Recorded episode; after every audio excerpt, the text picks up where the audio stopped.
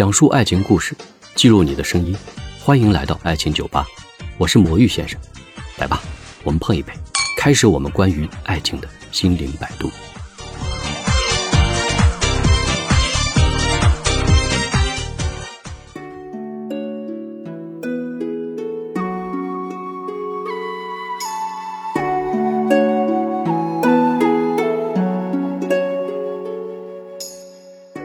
上次看那个电影，你看过吧？就是周冬雨和这个井柏然，他们在曾经最贫困的时候呢，最终没有走在一起。当他们当井柏然后来真正非常成功之后，再找到周冬雨的时候呢，他们其实彼此错过了曾经的过去。其实我特别能理解你现在这种状态和心境，因为我特别赞同你刚才所说的一句话，就是如果你真的爱一个人的时候，你特别想变成他的样子。我想你这么多年自己的努力和拼搏，最终获得了一种你认为在现在就是曾经的他，他也许有他自己的一种人生轨迹的选择和目标吧，都没有错误。只是对于你来讲，曾经的这段感情对你的人生，我认为是非常非常重要的一种启发，对你的成长有一个很大的一个帮助吧。我认为这段感情如果这样去想，是非常非常值得去记忆和珍藏的。只是说，我们已经把它作为我们人生中的一段经历了，未必想未来还想能得到什么，而只是希望给你的人生带来一段非常美好的动力和支持。我认为这是非常难得的。但是，其实你知道吗？其实，其实后来他又来北京找过我，很委婉的表达过，嗯，希望和我在一起，而我很委婉的拒绝了。好。这真像一个电视连续剧，我特别想体会一下你当时拒绝他的那种心境是什么。唉，其实，其实我们如果用《诗经》来表达暗恋的几个境界的话，其实有三首诗特别能够表达我们的状态。其实第一首诗是《关雎》，嗯，你应该听说过吧？不读《诗经》的人大概也知道“关关雎鸠，在河之洲，窈窕淑女，君子好逑”，对不对？对，那在《关雎》这首诗里头，他有描写，他说要“窈窕淑女，君子好逑”嘛。然后他是妩媚求之，求之不得，辗转反侧，对不对？最后他会琴瑟友之，钟鼓乐之。其实我觉得，可能就是你暗恋的第一个境界。然后你遇到一个人，你妩媚求之，然后你会去琴瑟友之，钟鼓乐之，你希望能够和他琴瑟和弦，所以你会去让自己。无限的去接近他的状态，你去看他看过的书，去他去过的城市，听他听过的音乐，当然还有一些很夸张的，跑去喝他喝过的酒，是吧？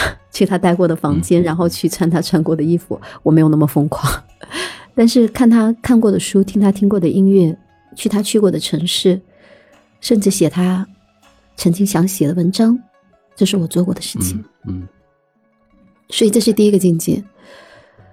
这个境界里头，你会把自己当成他的朋友，你希望你能够和他能够对上话。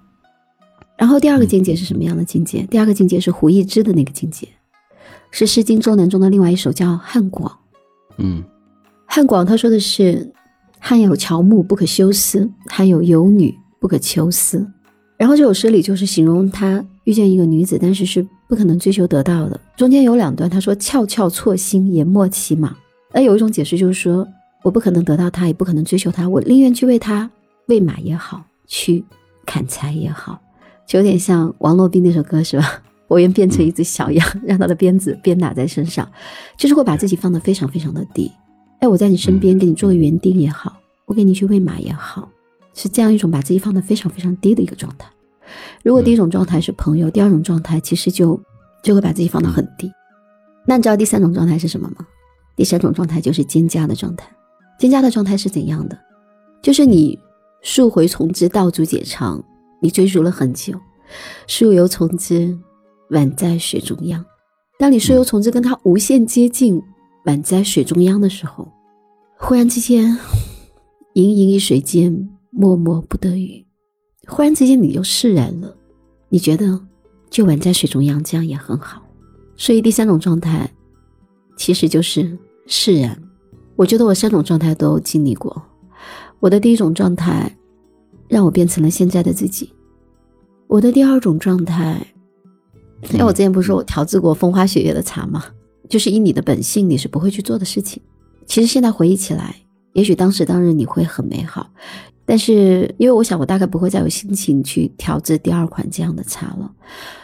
比如说今时今日，我很欣赏一个人，为他做什么，我大概都不会有当时的那个心境。因为其实你现在你去送人一个昂贵的礼物也好，或者你怎么去帮助一个人也好，其实不是太困难的事情。现在是你大概不会有一个心境，你坐在那里花半天的时间去一根一根的去挑茶叶。你比如说，因为他很喜欢吃葡萄，在学校买过三箱葡萄，一粒一粒的去挑选。其实葡萄这个东西很难挑选的，有的外观它看起来很好，但其实里面那个果肉已经很绵了。但是你你能理解吗？就是那个肉它很软，已经不好吃了，但是你表面上是看不出来的。但是我嗯，我都练到可以看得出来，可以摸得出来，你知道吗？然后三箱葡萄大概最后选出来就是小小的那么一大盘。那你说我今时今日可能我要再给人买，我也是可以给他买非常昂贵的车厘子，就好几百块钱一箱。但是我大概就是上网去选一个盒马呀，或者是选一个山姆去给他好的商场去买一个最贵的三勾的四勾的给他就好了。但是我大概很难会有这样的心情，我会坐在那个地方花上半天的时间，然后就给他一粒一粒的挑葡萄。就是当你把自己放到尘埃里头的时候，也只可能在你生命中的某一个阶段，你会做那样的事情。当时当日做的时候，你很开心；某时某日回顾的时候，你也许会委屈。但是当你最终释然的时候，你回忆起来，你会觉得很美好。这是为什么？其实我觉得暗恋是一件很好的事情。你知道为什么吗？你知道人其实是需要一种情感的体验的，特别是一些比较敏感的人，他需要一种极致的情感体验。你要非常非常的热爱的那种情感体验。那比如说，现在我很热爱世界，但有时候可能你会需要你非常的。对一个人非常的动心，心潮澎湃的那样的感觉，你会他的一个眼神，甚至可能你要参加一个非常大型的赛事，你问他你觉得我会上吗？然后他说没问题啊，肯定第一名。然后你真的就信心满满的就激发了你去真的拿到第一名。就是人其实需要这样的一种情感的状态。但说真的，如果你真的跟一个人去恋爱的话，反正我不是很看好。但是如果你是暗恋的话，嗯，这种情感状态真的很安全，因为暗恋的话，你只看到他美好的部分，你不会看到他背后所有的阴暗，你不会看到他性格中的其他部分，你不会了解到他人生的其他部分，你刚刚好就是看到让你动心的那一段美好，然后这一段美好，为求周郎顾，时时误抚琴嘛。为了这段美好，也许有时候会让自己变得笨一点，然后为了这段美好，你有的时候会做一些挺傻乎乎的事情。但其实过去很多年，你在回忆的时候，你觉得其实蛮好的，因为人生不可能重来，那样的心境不会重来，那样的事情你也再也做不出来。就像王菲唱的那首诗嘛，就是会有那样子的一个心理和精神的状态，所以它会是人生中非常不可复制也不会重来的一段经历。所以我一直觉得，如果你让我在真正的恋爱和暗恋中选择的话，今时今日的我依然会觉得，我觉得暗恋更美好，因为恋爱。跟现实，现实的东西有可能会污糟，有可能会让你失望，有可能让你痛苦。但是暗恋不会，它只是保留了你喜欢一个人最纯粹和最美好的部分。而因为你们不是在一起，所以你对他没有期待。他对你的每一点好都会成为你的惊喜，而他的任何的不回应都是你的意料中事。我觉得没有期待，不代表你没有希望啊。但是对于这种。这种感情来讲，我的感觉是这样的，就是你即便精神上是极度的富足，或者是自己也不再有任何的期望和孤单，既然没有期待，那么你也就不会有太多的失望。你只是把它深深的记录在你自己内心深处，或者是珍藏这种真正的美好。啊，其实你有句话说的很对，就是对这段感情我固然没有得到，但是我也没有失望，因为我之前有说过嘛，其实其实我们之间是非常好的朋友。我想他其实是懂我的，然后他其实也是知道的，然后我想他其实也是想过的，甚至他也是委婉的表达过的，呃，应该也不止一次。嗯，其实我现在也很难想象，如果我们真的在一起会怎样。但是我想我不会去做这样的尝试。其实好好的一个知己不好吗？为什么要把它变成男朋友？其实对我来说，我一直都觉得朋友比爱人更重要。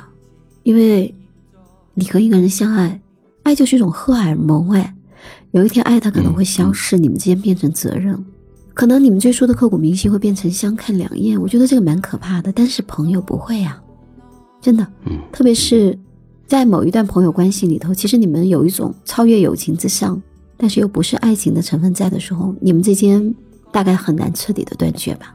我觉得这种朋友的状态蛮好的，也可能是彼时彼刻我理性的人格占了上风，因为我不想冒一点点的风险去让我们终究有一天走入平庸的世界，相看两厌。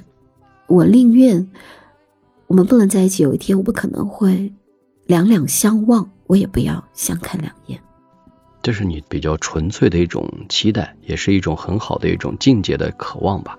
而且对于我们来讲，可能我们是不是更在乎的是在自己心灵上的一种共鸣，以及一种认同，或者说有过这样一段经历，曾经爱过，能够体会过这种爱的心境，而且是纯粹的一种欣赏爱的心境，就已经足够了。我们可能这种感情已经超越了一种世俗的这种所谓那种爱情的那种阶段吧。当然了，我想啊，如果当你有时候喝醉酒的时候，或者是自己能够对自己曾经的这种人生做一个展望的时候，或者是回顾的时候，你还是会对这段感情有一种难以忘怀。这种难以忘怀，是不是我们还是可以理解成为爱而不得的感情？其实还是充满了永远无法忘怀的一种基因。这种基因就是，其实，在你的这种生命中，你认为这种爱而不得其实是最完美的，或者是最美好的另外一种解读呢？对呀，我就觉得这样挺好的。其实我觉得，为什么发现我的很多想法和大家不太一样，你知道吗？你比如说，我觉得十个人中有九点九个大概都会选择无论如何也要在一起试一试吧，对吧？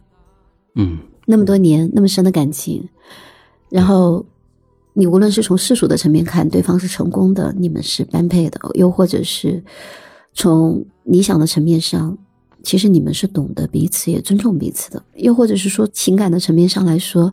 那么多年付出那么多，难道你真的不想有一点回应吗？但是我刚好就是那个百分之零点零零一，我觉得我不要，我不要去尝试那样子，我不要有一点点可能，最后把这个关系搞得很污糟。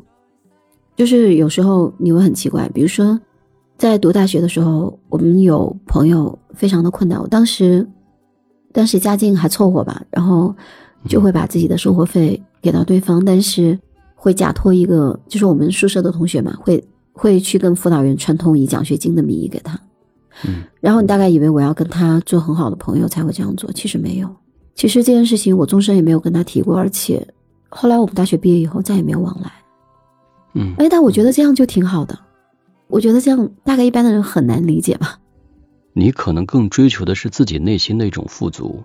和自己内心的一种充盈，而这种充盈感，可能是你认为自己的这种价值观和在精神层面对自己的一种认同。我觉得这是自我一个内心力量很强大的人，自省能力非常强大的人，他对自己的一种很好的一种安放和交代吧。这样的人的心境，我认为是。能够在自己的生命中，我觉得是一个非常坚强的人。当然了，自己可能在某一个方面也会有一点脆弱，但你自己，我认为内心还是非常强大和充盈的一个女性。我觉得这是非常难得的一个女生。嗯，对。然后你很难想象，你很难想象，其实，在最后一次他来找过我之后，嗯，我就在他的生命里彻底消失了。对呀，这也是我之前就想问到你的问题，就是。你在他的生命中彻底消失了，是你就完全拉黑了他，或者是拒绝跟他再做任何的往来吗？对我拉黑了他，微信、支付宝所有能够联系到的方式，虽然我依然背得他的电话号码，但是我们再也没有任何联系，或者说他再也无法联系到我。然后我们之间共同的朋友，我也委婉的表达，不要再在他的面前提起我。我在想，也许等到某一天、某一年、某一月。我们慢慢的又可以做回朋友的时候，也许还可以再，也许还可以再见。但其实我自己不是很，我自己不是很清楚自己这种心态究竟是什么。我为什么要逃之夭夭啊？就是我为什么要，为什么我不可以做到更加淡然处之呢？为什么要逃之夭夭啊？其实，你看，有时候也蛮笨的。我倒是感觉到，你可能对于这段感情来讲，在那个阶段。你自己想把它进行一个安全的一个封存吧，你不想为了未来可能会产生什么样的一种影响或者是一种伤害到你们曾经的这段美好，因为你可能没有想过，也许以后你们还会再走在一起，或者是还会再见面，还会再联系，当然也有可能不会再联系。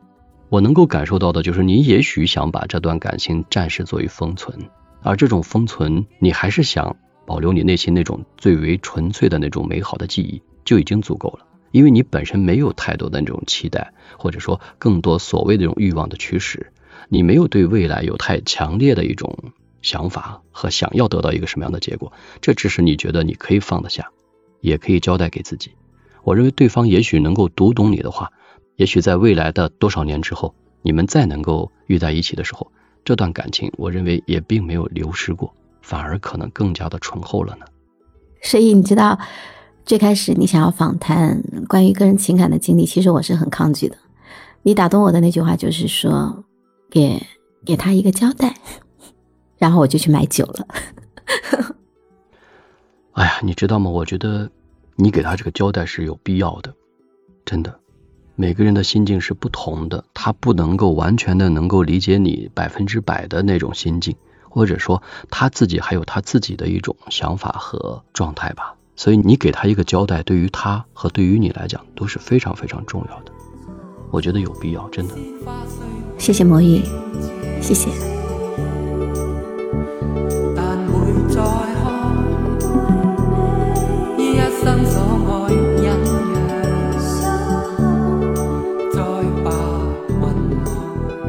其实小雨，我的感受是这样的，就是。当我们真正没有读懂爱情的时候，我们对爱情充满了无限的期待和梦想。当我们经历过真正自己的那段刻骨铭心的爱情的之后，也经历过一些在生活中的一些柴米油盐的生活体验之后，我们才会发现，爱情的美好其实更多的、更宝贵的，也更在乎于我们自己在精神方面的一种继位和珍存。而这种珍存和记忆，其实让我们能够对感情有了一种新的解读。那么以你现在这种状态，在未来的这种感情中，你认为什么样的感情情感状态是最美好的？我们该怎么去体会它呢？啊，好难回答的问题啊！其实我一直觉得，我一直觉得自己有一个很大的毛病，就是比较的完美主义。这个完美主义体现在工作上呢，就是可能为了一个字，然后要把一个稿子全盘推翻。也有可能是我自己在，我自己在做完博士论文之后，觉得博士论文做的不好，所以我就不肯出书。嗯，也可能是因为我自己当时做专栏的时候，然后有一篇文章，然后编辑觉得不合他的口味，后来这个专栏我就不写了。所以其实，在感情上，其实很多人会对自己的爱人有过高的要求，在精神上，哎，不是有人说嘛，要貌比潘安，富比石从。然后呢，才彼子见，然后在精神层面上呢，要和你琴瑟和鸣。这世上哪有那么好的人呢？所以，其实，其实你要我说实话，我对感情是没有期待的。就是说一句非常狂妄的话，我觉得如果我要爱一个人，我大概会爱一个像我自己这样的人。嗯，这就是我的真实的感受。对，因为其实你想想看，哪一个男生会像一个女生能够体察自己的心意呢？你有没有发现，你跟一个人做朋友，其实你只要接受他的某一面就好了。但是你知道，对感情的倾向会有一个很大的问题吗？就不是我，是很多人都会有，就是你会希望你的配偶是一个你内心中完美形象的投射者，这个问题就很大。比如说在感情上，他要能完全体贴到你情感的所有波动。然后在事业上，他可以支持你去奋斗，或者说他有一个很好的事业，就是支持你不用奋斗，让他成为你的一个支持者，然后他去负担你人生中比较沉重的一部分。说实话啊，我这里也不怕引战，我从来都不赞成女生做全职太太，never ever，从来不，直到现在也不。我非常尊重全职太太，尤其尊重全职妈妈。我不只是尊重，我简直是膜拜，我真的非常崇拜他们。我觉得我做不到，但是。如果让我给出一个人生选择的建议，我绝对不建议。这个东西从理性的成分来说，你就在押宝吗？你怎么可以把自己的人生压在对方变幻莫测的情感上呢？而且你怎么知道他的事业不会出现变故呢？更不会知道他会不会变心呢？我觉得这是，就是你怎么可以把自己人生那么大的成分去寄托在别人的身上？这是一件太可怕的事情。这是为什么？当时我工作不愉快的时候，就即使我那么喜欢的一个人。他给我新的工作机会，让我去跟他去做他的助理，然后我不愿意。那这是为什么？就是其实给过我很多其他的人生的选择，但是我宁愿是自己去考试，自己去奋斗，我不要去借助他的力量。嗯，就是你怎么可以把自己的人生 寄托在另外一个人的身上？即使说你那么喜欢他，又或者彼时彼刻的他那么喜欢你，这在我来说是不可想象和不可接受的。那你如果在情感的状态里追求完美的状态，是他要在情感上和你完全契合，他在事业上给你完全支持，然后在生活上又对你百般的呵护，我就想问一下，你确定这不是个工具人吗？这个世界上太完美的东西不真实，你知道吗？就像之前的某个歌手，你是不是觉得他很完美？对，我也觉得他很完美。后来最近爆出了这个新闻之后，我就我就很遗憾的叹了一口气。我心里想，哎，这世上果然没有完美的东西，也没有完美的人。真是。所以，如果你在生活中遇到一个人太完美，那一定一定有你不可能接受的非常大的、非常可怕的一个缺点。真的。所以，所以我是一个完美主义者，然后我对情感可能也会有非常完美主义者的期待。所以我自己很知道这一点。所以，OK。那我还是不要给自己机会去犯错吧，这是我的想法。而且特别好玩，就是我有时候想，其实说白了，我觉得其实有的时候极度感性也是一种极度理性的一个表现吧。就是有时候你会极度感性的做一些事情，然后分析到最后，可能是一种极度理性的选择。就是比如说，你可能无欲无求的去爱过一个人很多年，然后。去为他做非常多的事情，所有的人都会觉得你这是一种好感性的付出，但是其实可能背后是一个非常理性的选择，就是你觉得停留在这样的状态里头，远比你们真正在一起让你觉得更好。就比如说，你为他去做那么多的事情，在旁观者的眼里看来可能会觉得哇好感性，但是事隔多年，你回过头用理性的眼光去看的时候，你会觉得。那个时候对你来说是一个非常美好的情感体验，这种情感体验万金不换，它是构成你成为你，你对情感状态，你待人接物，甚至你的表达，今时今日你能够体察到别人情感状态的一段非常宝贵的经历。所以，其实对你来说，我们用理性经纪人的角度来说，其实你并不亏啊。所以我一直很难领会某些人。在情感里面会觉得自己赔了，其实那我只能说你可能没有真正的爱过。如果你爱过，那么这一段经历本身，它就是万金不换的，真的。对，说的真好，我也特别认同。最后刚才有一点，最终的还要想问到你的就是什么？就是刚才你说到了，最终你在他的世界中而消失了，消失的理由和原因，你现在还是没有想透吗？我觉得也许我不敢面对吧，可能我有一点点害怕，我可能会打动而跟他在一起，但是这不是我想要的。我觉得这可能是最重要的原因。还有第二个原因是，其实今时今日的我，不再是当年的我；今时今日的他，也不再是当年的他。其实我想，也许现在的他已经不是当年我爱过的那个他。你能明白这个感觉吗？对。还有第三点是，我是一个非常害怕风险的人。我害怕我们在一起会把过去所有美好的记忆都毁掉，所以我我不要，我不要，过去的美好已经停留在我的记忆里头了，我不要再有任何的事情把它毁掉。我宁愿它就像文物，宁愿它就像，对，就像文物一样留在那里，我们不要去损毁它。OK，这是我真实的想法，它就美美的在那里就好了。就是比如说，我现在可能会很欣赏一个朋友，然后我可能会和他接触。但是如果我会发现我们之间有一点点会往某一个方面走的趋势，可能我的第一反应就是从他的世界里面消失掉，因为我不要把友情往那个方向走。其实这个想法会不会很奇怪？我觉得可能很奇葩吧。我觉得可能没有人能够理解。打个比方来说，某鱼，可能比如说我如果很欣赏你，我可能会对你很好，然后我可能为你做很多的事情。但是这中间如果我发现但凡有一点苗头，就是可能我们之间要往某个方向走，我可能就会像兔子一样的逃走。你能理解这种心情吗？就是我懂，我是处于这样的一个状态，其实有点像惊弓之鸟。为什么我也是这样的呢？对，这样挺好的。哦，不过我就后来想起来，可能是有一个原因，就是曾经有一个人因为追求我，然后嗯，就是打电话到我家里面去，说要为了我自杀。我觉得这个给我留下非常大的一个阴影，可能跟这个有关系。但是我我不知道我做错了什么。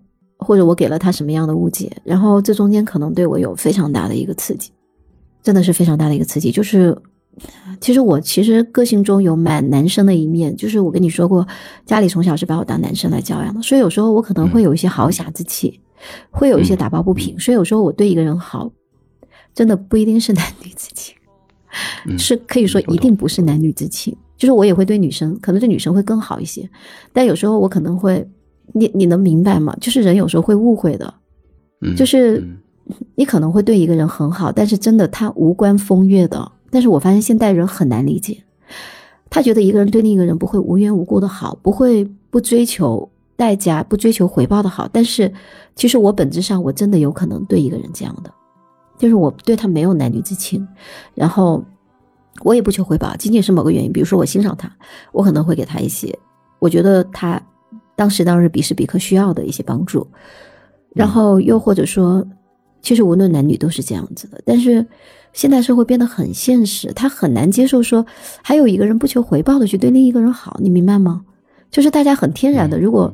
比如说，对方是一个女性，我不知道他会怎么想，他会不会把我当成一个拉拉，我是不知道的。但如果对方是一个男性，就百分百他可能会以为我对他有点什么，但是真的没有。所以，所以我就在想，但是可能我给了人家误导，所以就导致了这个后果，你明白吗？就是我现在对，如果对方有一点误会的可能，我绝对逃得比兔子还快，绝对是那种就是后面有只灰狼在那儿追着兔子一样跑得快。我记得有一个。好像有一种在性格方面的一种状态呈现是这样的，就是当一个人特别渴望被爱的时候，他反而会非常加倍的去爱别人，因为他爱别人呢，在某种角度上来讲是一种付出，实际上他的这种付出呢，是想获得对方对他返回来的一种认同，这种状态实际上是他内心其实是缺乏一种爱的安全感，以及是他是缺乏这种被爱的。所以我不知道你的这种心境是不是，其实，在你的内心的深处，即便你有很坚强的一面，你有很强大的一种心理状态，但其实你内心其实是渴望一种被爱的，只不过这种爱还没有被出现。你有这种体会吗？但是其实问题是我也不缺少啊，就是我父母很爱我呀，原生家庭很不错呀，但是我所以我觉得。这个过程中，其实我好像也不缺乏呀。就是你说追求者也好，欣赏也好，或者说爱也好，我其实不太缺乏。所以，其实我后来想，我还是觉得这个女孩子小时候不要看这种豪侠小说，你知道吗？嗯，就是就是人呢，他缺什么就会想要什么。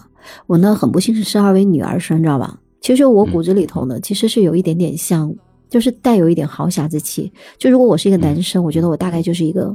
就会是一个这个咸阳少年这样子的一个情况，可能就是荆轲这样子的人物。但是不幸我又是一个女生，所以就是这个肯定你是达不到了。所以有时候就会在做派上比较像男生，你知道吗？啊，虽然说我一头长发还长裙及踝是吧？所以就是我的一切的外在的形象，包括我的声音都是非常非常女性化的。但是在我的内心中又暗藏着一个属于纯属男性的豪侠梦，你知道吗？这就使得我的很多举动可能很难以被人所理解。嗯，所以说，哎呀，这个不能让女孩子从小看这种小说，你知道吗？就武侠小说很误人子弟的。这个问题还在于说，你知道吗？从小武侠小说和言情小说里头，我就只爱看武侠，不爱看言情。天哪，我觉得你们奈奈唧唧都是什么东西啊？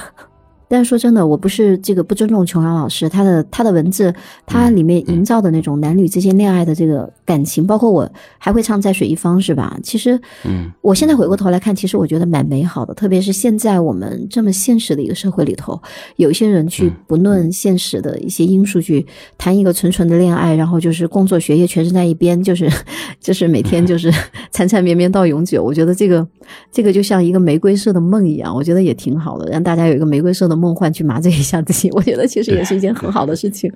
但是我反正是看不太下去。哎，但是《红楼梦》我能看下去，《红楼梦》我看的挺津津有味的。特别感谢小雨能够来到爱情酒吧，这段暗恋呢，对我们来讲都给予了我们太多的一种启发和记忆。我们今天的录制节目将告一段落，我们下期见，拜拜，拜拜。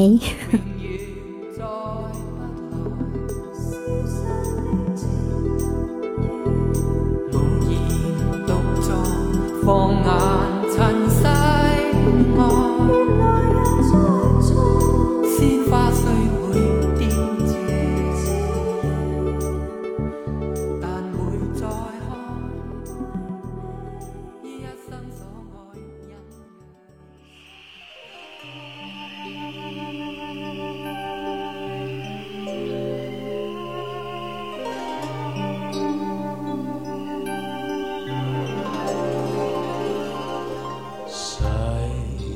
我说的好突兀啊，但是没办法了，因为你说的太好了，所以我也没办法去接了，都不需要我去说了。你说的太好了，特别棒。嗯，谢谢魔芋，我很期待你的节目。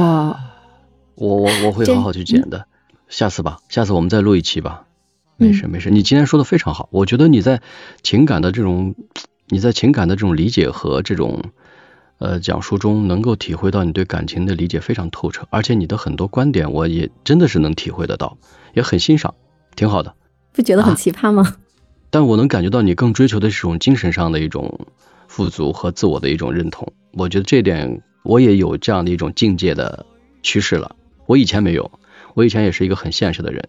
在情感方面非常直接现实，但是可能经历过之后吧，慢慢的，尤其是这个阶段，就感觉有能够理解你这种精神上的一种认同了，真的挺好的。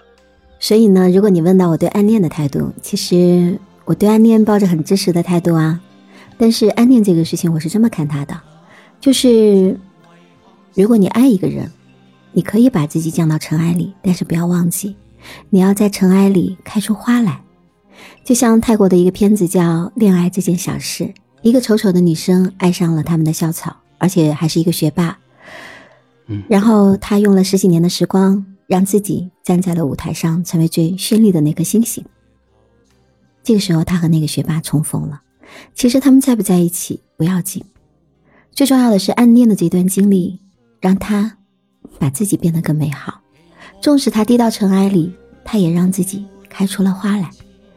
所以，其实回忆起这段经历，我特别特别的感激我所喜欢过的那个人。他没有践踏我的感情，他也没有利用我的感情，或者说，他没有那样的回应过我的感情。但是，他那么好，让我想变得像他一样好。所以，今时今日，我会去念到博士，我会去喜欢《诗经》，终于有一天也可以笔不加点，以马万言。我写的文章也可以卖到千字千元。我应该说，如果没有他，就没有今天的我。我也希望，当你们暗恋一个人，某一天回忆起来，会是像我一样美好的感觉。你可能会有遗憾，但你不会有不甘。你可能内心还会有一些有一些痛，那只是成长的过程中。你像一个毛毛虫蜕变的过程中，你从那个壳里出来变成美丽蝴蝶的那一瞬间，你挣脱了你的躯壳的那种成长的痛。